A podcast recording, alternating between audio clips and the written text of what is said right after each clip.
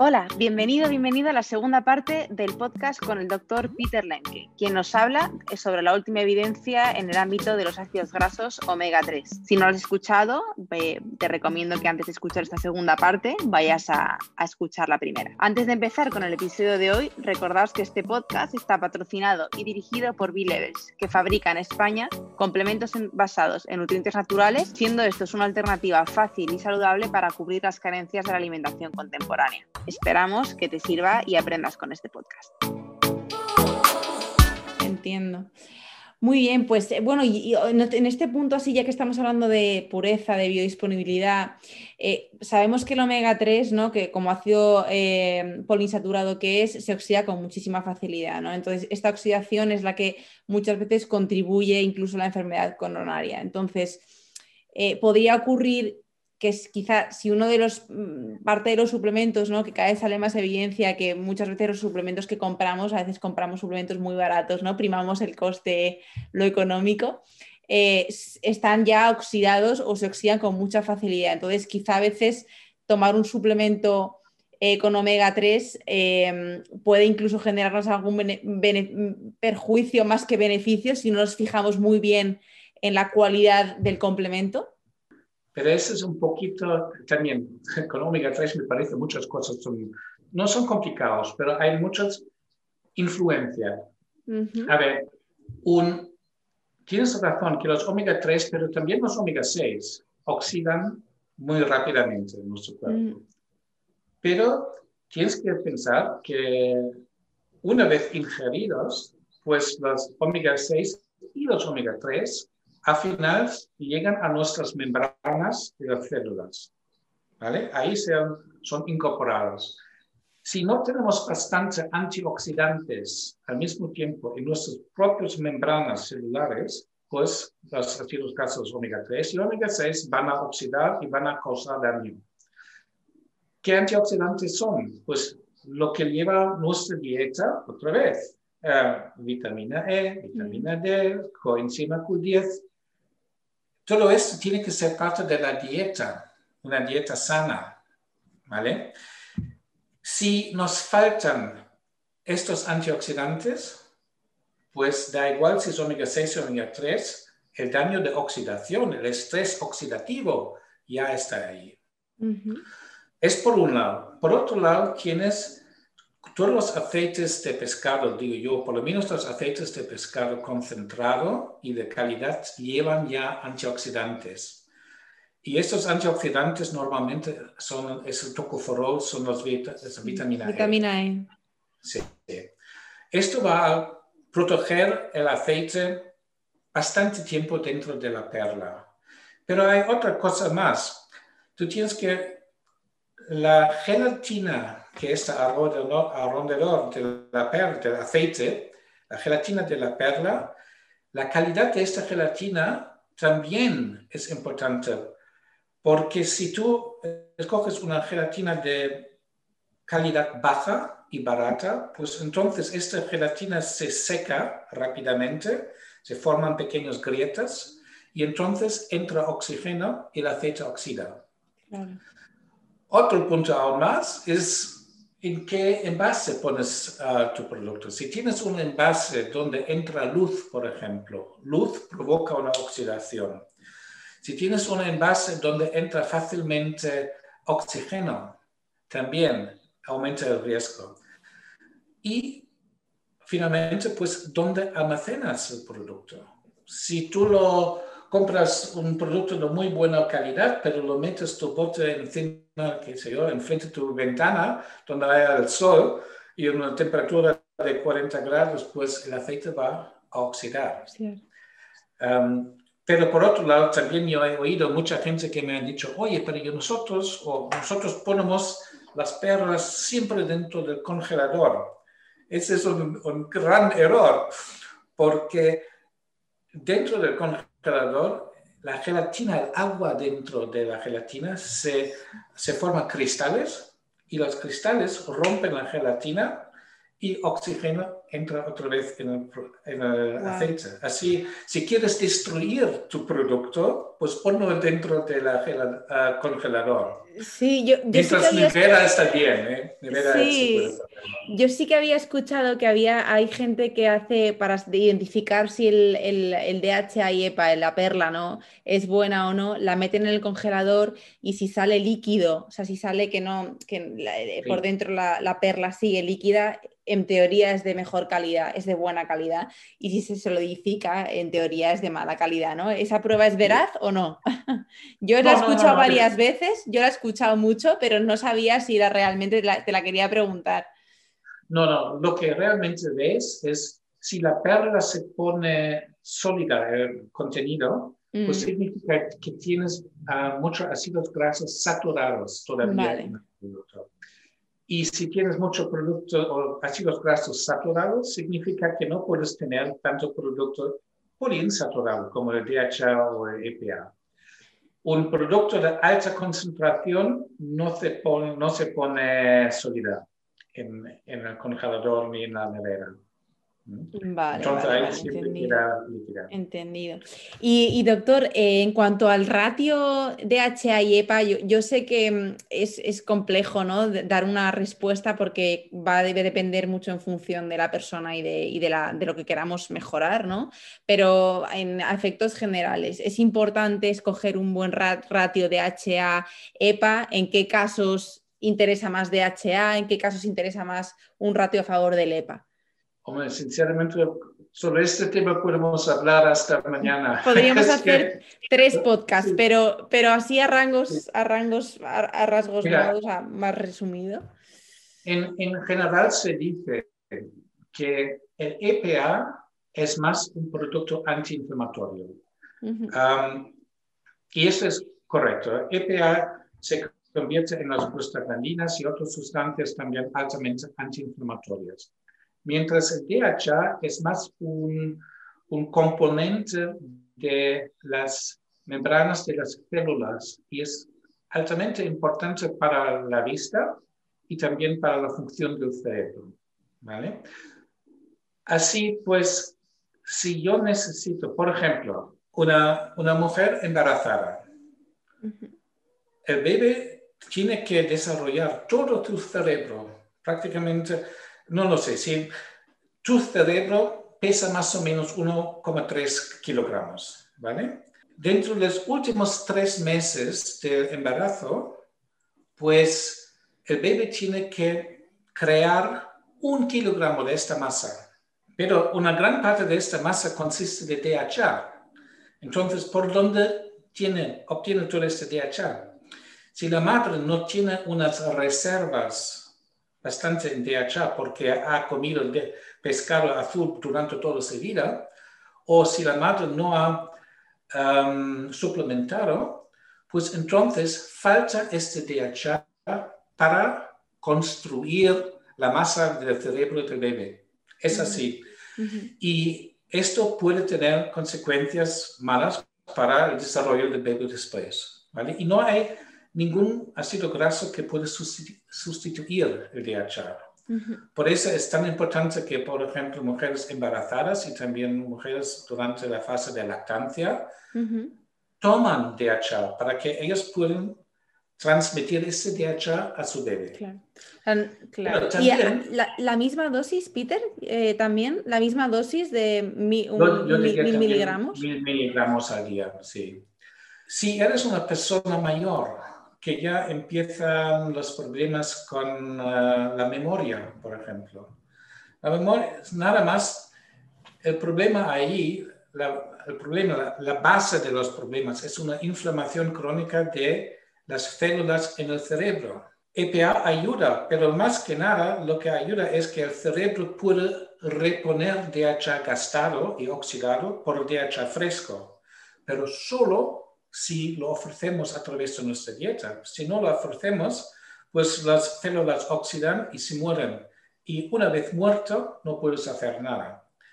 Por eso yo recomiendo también para personas mayores que toman más DHA, más de un gramo, tal vez uno a dos gramos al día. Si tienes problemas con cardiovasculares, cardiovasculares eh, con niveles de triglicéridos muy altos o la presión sanguínea muy alta, EPA es más importante. ¿Sabes? Es, depende mucho Depende de, claro, de qué problema. Pero bueno, en, términos generales sí que es importante consumir ambos, ¿no? O sea, si no hay una patología específica, si ya una recomendación general, ¿no? Que darías a todo el mundo, sería encontrar un, ratio proporcionado entre DHA y EPA de calidad, ¿no? Es, eso es. A ver, yo siempre cuando tenga la posibilidad tomo más o menos la misma cantidad, porque nuestro cuerpo necesita los dos. Yo tomo sinceramente cada día un gramo de EPA, un gramo de DHA. Un mm. poquito más, poquito menos, ¿sabes? Entiendo. No, bueno, y luego te iba a preguntar precisamente si hay algún sector de la población ¿no? que le recomendará específicamente, pero bueno, además has hablado de las personas mayores, mujeres embarazadas, ¿no? Que aquí ya la importancia no solo de tener en cuenta lo que comemos, sino lo que, lo que comemos de cara al desarrollo de futuras generaciones, ¿no? Que también es súper importante la alimentación que lleva la madre durante el embarazo para, para la prevención. Y no solamente es el uh, DHA, ¿no? también son muchos otros micronutrientes que son muy, muy importantes, que la madre tiene que traspasar a bebé, porque claro, no hay otra forma para el pequeño para conseguirlo, ¿no? Y bueno, también otro, otra rama que, vamos, yo, que trabajo también mucho con deportistas, em, siempre se ha recomendado muchísimo, ¿no? Eh, para, para, paliar los efectos de la inflamación fruto del deporte, em, poner omega 3, ¿no? Eh, en deportistas. Eh, he visto que las fórmulas que trabajáis en Puro Omega suelen venir mezcladas con otros principios activos, ¿no? Eh, háblanos un poquito más del, del, DHA y EPA en el deporte y, con qué sustancias lo combinas para generar ese, efecto que queremos en el deportista, no solo a nivel rendimiento, sino en sus niveles de inflamación. Ah, empezamos con, con, solo EPA y DHA. ¿Qué efectos tienen para los deportistas. Creo uno de los efectos más importantes es, vamos a ver, cada deporte provoca un daño a nivel celular del músculo. Los músculos se rompen, se hacen daño y todo esto provoca una inflamación y un dolor que sientes el día después, ¿no? Entonces, cuando no puedes moverte después de un entrenamiento. Pues ahí el EPA ayuda mucho porque EPA ayuda a bajar la inflamación y el dolor. Por otro lado, el DHA se incorpora, como hemos dicho, en las células de las músculos, en las membranas. Y el DHA, por ser un ácido graso poliinsaturado, hace que la célula, que la membrana, es más elástico. Entonces, por ser más elástico, no se rompe tan fácilmente. Y si no se rompe, pues no hay tanto dolor. No hay inflamación, no hay dolor. Luego, ambos EPA y DHA ah, bajan la viscosidad de la sangre y aumentan la elasticidad, ya hemos dicho, por ejemplo, también de las arterias y las capilares. Lo que significa si la sangre está menos viscoso y las arterias son más elásticas, pues significa que la presión sanguínea baja, por un lado, pero también los nutrientes del sangre llegan a todos los sitios dentro del músculo. Y si la sangre sale o llega ahí, pues puede aportar todos los nutrientes y el oxígeno necesario para un rendimiento mejor del músculo. ¿Entiendes? Y lo que hacemos nosotros es Um, un producto que yo, yo pienso es, es, muy interesante es una combinación con EPA con un extracto de una planta que se llama Schisandra chinensis, sí. lo cual tiene ingredientes que aumenta la resistencia del estrés físico y también del estrés mental. Los dos necesitas para uh, los deportistas.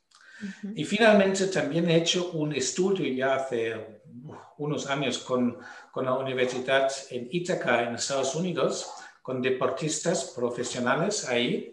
En este caso también con EPA y DHA. Y lo que hemos visto que, aparte de todo lo que he explicado antes, no sé si sabes, pero EPA también tiene un efecto antidepresivo. Y si tú eres una persona que ha hecho deporte y el próximo día te duele todo el cuerpo, entonces no vas a tener muchas ganas para repetir ese deporte el día después. pero esto te sientes mal, ¿no? Te dices, oh, mira, todo me duele, pero parece que el EPA, por ser antidepresivo y aumenta la serotonina en tu sangre, pues hace que estas personas son más positivas y entonces, aunque todavía tienen el mismo dolor, pero no lo, lo afrontan, lo afrontan de otra forma, ¿no? Sí, no molesta tanto y son personas que son más positivas. Por ejemplo, uh, eso ha sido para mí también muy interesante, nunca he pensado en esto. Un deportista que piensa más positivo, que piensa que él es mejor y es, en buena forma y que si yo Se lo cree. va a conseguir mucho más que un deportista que tiene, hombre, no lo sé, ¿no? Así, um, todo esto tiene efectos, uh, o todos estos efectos son positivos para el deporte, que llegan de EPA y DHA, y lo que he dicho también, la combinación con Shisandra, con el extracto de Shisandra, ayuda muchísimo para aumentar el rendimiento en total de deportistas. tendríamos, por un lado, ayudar a los efectos eh, antiinflamatorios fruto del estrés que genera físico el deporte. Luego tendríamos los beneficios de la planta, ¿no? que es adaptógena, para hacer, hacer frente al estrés no solo físico, sino también emocional o a nivel, fisio, a nivel mental que genera el, deporte. Eh, y luego incluso los beneficios a nivel eh, cognitivo o antidepresivo o de capacidad de afrontar ¿no? el reto. O sea, que, eh, es por tres. Es un conjunto de estos sí. Ah, ¿no? y por eso hay muchos deportistas que realmente les gustan tomar omega 3, ¿eh? exactamente por eso. Sí, sí, yo vamos, cada día, vamos, y todas las personas con las que trabajamos, eh, el omega 3 es como que lo damos por hecho que se le suplementa, ¿no? Es un sí o sí. Em, y, luego en, este, en esta parte sí que tenía, vamos, me, un poco ya por ir concluyendo, porque me quedaría aquí mm, haciendo mil preguntas, eh, pero sí que me gustaría antes de irnos eh, preguntarte un poco de, las perlas eh, hechas a base de, de, algas, ¿no? De la diferencia. Yo creo que hay mucha controversia entre eh, cuando se le recomienda, por ejemplo, a una persona que siga una alimentación libre de consumo animal, ya sea vegana o vegetariana, que no tiene exposición a los ácidos grasos de omega 3, ¿no? Eh, y que a veces le surge reparo eh, consumir un complemento con omega 3 porque es de origen animal. Es verdad que ahora hay muchos que, está, que se, y se dice que las semillas de lino, las semillas de chía contienen mucho omega 3, pero creo que eso es el ala, ¿no? Principalmente. Em, que a veces, bueno, que nuestro cuerpo no tiene la capacidad de convertirlo en omega 3. Entonces, ¿qué hay de los que están hechos a base de algas? Eh, cómo de diferentes son frente a los que son de omega de origen animal? Eh, ¿Cuál recomienda? O sea, ¿es indiferente uno al otro? Los productos de base de plantas como semillas de chía, como tú has dicho, también son omega 3, es correcto. Pertenecen químicamente al grupo de omega 3 pero es ALA, es alfa-linolénico. Y para que tengas una, una idea, alfa-linolénico, uh, una mujer puede convertir mejor que un hombre alfa-linolénico a o en EPA, mm. pero solo un máximo de un 7%. Entonces, imagínate cuánto alfa-linolénico tienes que, o cuánto aceite de, de, chía tienes que comer para conseguir 250 miligramos de EPA por día. Y eso es lo más bajo. Si quieres 1000 miligramos, pues tienes que tomar vasos de aceite de chía, por ejemplo. Mm, Un hombre puede convertir mucho menos. Ninguna parte de alfa-linolénico se puede convertir en EPA, en DHA. Ninguna o 0,1%. Entonces, todos los beneficios y las necesidades del cerebro no puedes cubrir con eso. Ahora bien, aceites o los aceites de DHA de algas es otra cosa, porque las algas normalmente, los digamos así, el pescado azul recibe su DHA EPA de algas marinas. Entonces, algas es una buena alternativa para personas vegetarianas, ¿no? Porque ahí se puede conseguir productos también con una bastante alta concentración en DHA. Desgraciadamente no tanto en EPA. Me parece que solo hay un aceite a nivel mundial que lleva EPA y DHA de base de algas. todo lo demás de momento solo llevan DHA. Pero nuestro cuerpo, si hace falta, puede convertir por lo menos una pequeña parte de DHA en a EPA, si hace falta. ¿no? Y junto con la pequeña transformación de ALA en EPA, supongo que se puede ah, compensar, digamos, ah, la falta de, pescado azul en la dieta. Claro, claro. Es que a mí me, surgía un poco como la duda, ¿no?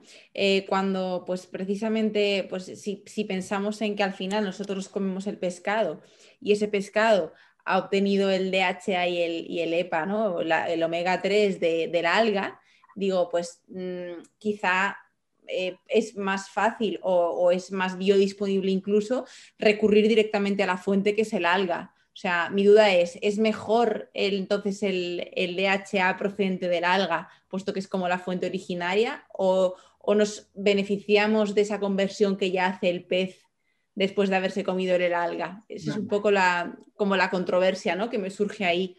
Mira, justamente hace unos días he tenido otra ah, entrevista con un señor muy, muy conocido en este tema y él me decía, ya desde hace varios años, ya hemos llegado al punto donde la población, bueno, por un lado, un punto donde no podemos capturar más peces ya hemos llegado al límite, ¿no? Ya está.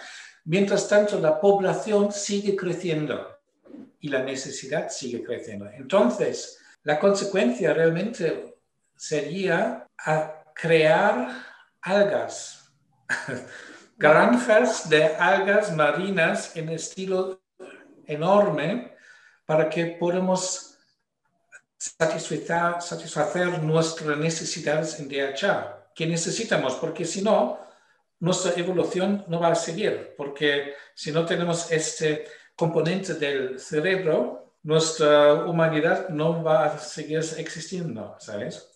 Así, tú tienes razón, sería mucho mejor conseguir el EPA desde de las ah. algas. Desgraciadamente, hoy en día, todavía esto es muy caro. Si te has fijado, productos de base de algas son carísimos. Son carísimos. Y esto significa, es simplemente porque todavía ah, no estamos en un nivel tecnológico para producirlas a un precio, bueno, aceptable. Pero vendrá, estoy seguro que vendrá. De hecho, vosotros en Puro Omega tenéis uno vegano, ¿verdad? A base de alga. Sí que tenéis. Sí, lo tenemos también, sí. Sí, sí. Pero como he dicho, sabes, estos productos el consumidor todavía no está dispuesto para pagar por lo menos dos o tres veces más para un producto, um, digamos, DHA procedente de algas. Pero este es desgraciadamente lo que cuesta el producto de momento. Sí, sí, ahora este sí el tema. Pues, Jo, muchísimas gracias, doctor. Ha sido una entrevista que yo creo que, vamos, que hemos tocado muchas partes y espero que, que, llegue ¿no? y, que, y que se entienda bien ¿no? Y, y que, bueno, que muchas gracias por, por el tiempo. Gracias, Rocío. Gracias. ¿eh? Ha sido un placer.